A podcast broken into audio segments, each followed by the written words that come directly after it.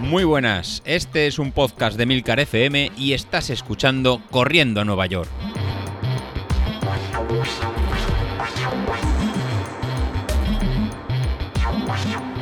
Hola a todos, muy buenos días y bienvenidos de nuevo al podcast de los viernes, vuestro podcast favorito de la semana, porque además lo hacemos mientras estamos eh, corriendo en la zona 5, que son los entrenamientos que nos manda los viernes el... Mira, me voy a callar, que nos manda José Luis, venga, vamos a dejarlo ahí. Bueno, antes que nada, para empezar, quiero deciros que no, todavía no he vendido el Apple Watch Series 6. Sigo con él, toda esta semana he seguido contento, así que las preguntas que me habéis hecho por el grupo de Telegram, pues no, de momento no lo vendo, no os preocupéis. Cuando salga el 7 ya hablamos, tengo lista de espera, ya me habéis dicho algunos que queríais, bueno, pues ya lo veremos, ¿vale? Venga, lo veremos.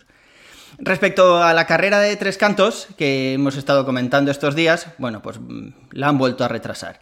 Y además ahora pasa una cosa curiosa, y es que estaba puesta para la primera semana de marzo y la han retrasado para la segunda semana de marzo, el 14 en concreto. Eso es justo dos semanas antes del 10K que tenemos nosotros, eh, bueno, el que estamos entrenando entre todos, ¿no? Con los entrenamientos de José Luis.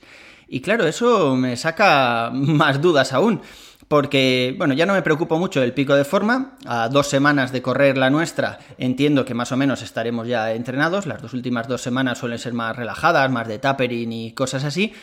Pero, ¿qué hago? Porque en las últimas semanas tenemos ahí un pico de entrenamientos y luego ya baja el tapering. Si corro esta carrera el día 14, significa que no he empezado con el tapering, por lo tanto no llego suficientemente descansado a la carrera. Así que no sé, le preguntaré a José Luis a ver qué dice, se lo preguntaré por mensaje directo porque ya habéis visto que aquí por el que no me demasiado. Y eh, bueno, y veremos a ver por dónde sale por dónde sale José Luis. Yo creo que lo mejor será quitar dos semanas del entrenamiento en algún momento, igual ya en el mismo marzo, y empezar el 1 de marzo con el tapering, con las dos últimas semanas que tenemos en nuestro plan. No sé, ya veremos, ya os iré contando, a ver qué, a ver qué dice José Luis.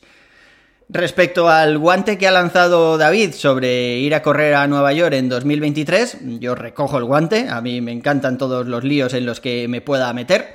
Además, eh, yo creo que si se lo comento a mi mujer y le digo de irnos a pasar el fin de semana allí, no le digo lo de la maratón de momento, eso es mejor decirlo cuando ya estemos allí, Mira, esta bolsa que, no sabías que era, esta bolsa de mano que llevo en el avión todo el rato, son mis zapatillas porque resulta que ha coincidido, no te lo vas a creer, con la carrera de, con la maratón de Nueva York. Entonces, pues, jolín, pues ya que estamos aquí, es una oportunidad única, un mayor, bla, bla, bla, bla, bla, bla. Oye, y según donde vayamos en, esos días, allí por Nueva York, pues igual es, no sé, igual es buen momento para plantearlo. Ya veremos. Además he pensado que puedo hacer una cosa, y es que hace unos años nos fuimos eh, a Ibiza, mi mujer y yo, nos fuimos así de vacaciones, así un poco, como se dice en valenciano, ¿no? Pensat y fet, o sea, que sin planear demasiado. Porque, bueno, no sé si os he comentado alguna vez, creo que no, que hago el tonto con criptomonedas. Entonces, ese año salió bastante bien, vendí un Bitcoin Cash que me habían regalado, ya hablamos otro día de eso si queréis, y, bueno, y no sé, unos 1.700 euros saqué por vender ese Bitcoin Cash, y con eso nos fuimos a Ibiza, pero además es que le dije de irnos a Ibiza sin maleta ni nada, o sea, fuimos al aeropuerto, ella no sabía muy bien dónde íbamos, y nos íbamos con una bolsa de viaje, con una toalla y un bañador y poco más, ¿no? Y allí, claro, nos gastamos chorropotodientos mil euros en, comprar todo lo que necesitábamos esos días. Yo creo que si le planteo algo así para Nueva York, seguramente, seguramente cuele. Pero, pero bueno, ya veremos, ya veremos. La idea de irme solo, la verdad es que no, no me llama mucho. No porque no nos lo vayamos a pasar bien, pero sí que es verdad, no sé, yo creo que en familia eso se comparte un poco mejor. Y cuando hablo de familia, hablo de mi mujer. O sea, mis hijos no me los llevo ni de coña. O sea, ¿tú te imaginas la que me podrían dar en Nueva York? Paso, paso. O sea, con mi mujer vale, pero poco más. Y bueno, ya veremos, a ver cómo nos va encajando todo, si vemos sobre todo que estamos entrenados. Eh, el dinero también es un factor importante porque ya hemos visto por ahí los precios y no son baratos. Si te vas con, mujer y eso, pues los 5.000 euros no te los quita nadie entre el vuelo, alojamientos, el dorsal y luego, claro, luego tienes que vivir allí 4 o 5 días en Nueva York que no es precisamente barato. Pero bueno, ya, ya lo iremos viendo. Y, Hoy tenemos una cosa muy especial, que es que vamos a empezar nuestro consultorio, porque me habéis planteado algunas dudas en el canal de Telegram y quiero, quiero resolverlas por aquí. Así que vamos a empezar por esta que me ha hecho muchísima gracia, que nos ha mandado la mujer de Miguel Ángel. Hola Carlos, Una consulta. ¿Le puedes preguntar a tu mujer cuáles son los primeros síntomas de empezar a medirlo todo? Me está preocupando seriamente Miguel Ángel, que si los anillos del Apple Watch, que si en una lista de competición para llegar a 600 puntos con otro, que si no se quede en Nueva York, que si correr mmm, más de una hora o cinco kilómetros para no sé qué maratón de no sé cuánto. La cosa es que está empezando a preocuparme seriamente esa obsesión de medirlo todo, todo, todo.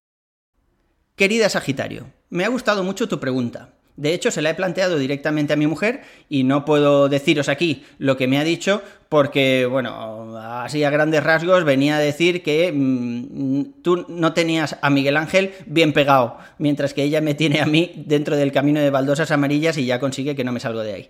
Pero tienes que parar a Miguel Ángel, de alguna forma, ya no por las estadísticas, sino porque esta semana hemos tenido los círculos estos del Apple Watch, el reto, y nos ha pegado un repaso que es imposible de superar. O sea, ha hecho la perfección todos los días, el máximo de puntos. Como mucho podríamos haber llegado a empatar con él. Y eso no puede ser. Tienes que pararlo de alguna forma. Haznos ese favor, ya no solo por, por, su salud mental de las gráficas y monitorizarlo todo, sino por nosotros también. O sea, yo creo que ha estado metiendo entrenamientos cuando se levantaba del despacho al baño a hacer pis. Ten cuidado, ¿vale? Esto parece que está llegando a un límite preocupante. Pero de todas formas, una vez que se pasa la línea roja, eh, ya no se puede hacer nada. Así que tienes que, conseguir pararlo antes de esa línea roja. Y te voy a explicar dónde está la línea roja porque es muy fácil de, ver. Mm, desde hace unas versiones, eh, el iPhone tiene en su sistema operativo la aplicación esta famosa de salud, donde puedes monitorizar un montón de cosas. Dentro de salud hay una sección que es salud reproductiva dentro del iPhone. Y ahí, bueno, pues es para las parejas que se quieren quedar embarazados, pues pueden poner, por ejemplo, las fechas del periodo o los pinchitos que van echando para intentar quedarse embarazados. Cuando veas que Miguel Ángel coge el móvil después del pinchito en lugar del típico cigarrito de después, preocúpate. Yo aún lloro por la bronca que me echó mi mujer cuando me vio hacer eso. Pero bueno, es que esas gráficas luego, mm, a ver, las puedes compartir con colegas y eso. A ver, ¿tú cuántos? Yo, mira, en el último mes, eh, pero vamos, no es la idea. O sea, simplemente monitorizar porque igual en algún momento puede servir eso para algo. No sé, ¿vale? Pero ya te digo que esa es la línea roja. Cuando veas eso, de verdad, preocúpate. Hasta entonces, bueno, yo creo que se puede más o menos controlar pero por favor, para Miguel Ángel, no puede ser que en el siguiente reto haga exactamente lo mismo. No sé, proponle dar un, dar un paseo, una conversación interesante, una copa de vino, algo para que no esté todo el día haciendo flexiones y saliendo a correr. Me ha gustado esta forma de, de iniciar el consultorio. De ahora en adelante, si hay algo que te inquieta, te atormenta o te perturba, por favor, mandadme vuestras dudas y estaré encantado de resolverlas por aquí, por el podcast de los viernes. Y eso es todo por hoy. Yo creo que lo podemos dejar aquí. Un abrazo y nos vemos a la siguiente. Hasta luego.